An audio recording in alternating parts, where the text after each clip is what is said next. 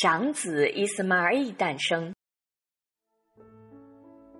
伊布拉欣一家在巴勒斯坦定居了下来。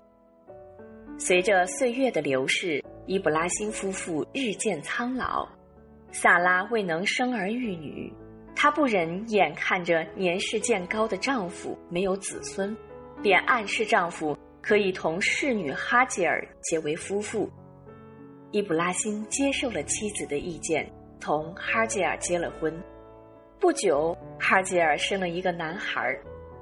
这就是伊布拉欣的长子伊斯马尔，阿拉伯人所公认的他们的祖先。伊斯马尔的诞生给伊布拉欣一家带来了无限的欢乐。小男孩长得仪表堂堂，着实令人喜爱。萨拉夫妇也分享了养儿育女的欢心，他经常抱着活泼可爱的儿子玩耍，尽享着天伦之乐。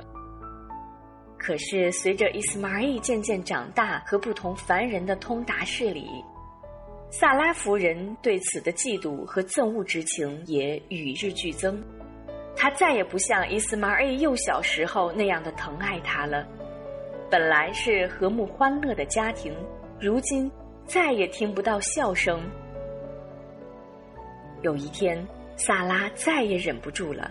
她终于向丈夫提出了把哈吉尔母子送往远方的请求，理由是，只要看不到这一对母子，心情才能平静。面对妻子萨拉的请求，伊布拉欣不知如何是好。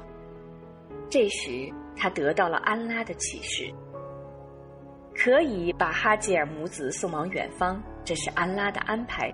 其中的奥妙虽然暂时不能理解，今后定会领悟。既然这是安拉的意志，伊布拉欣便果断地答应了萨拉的请求。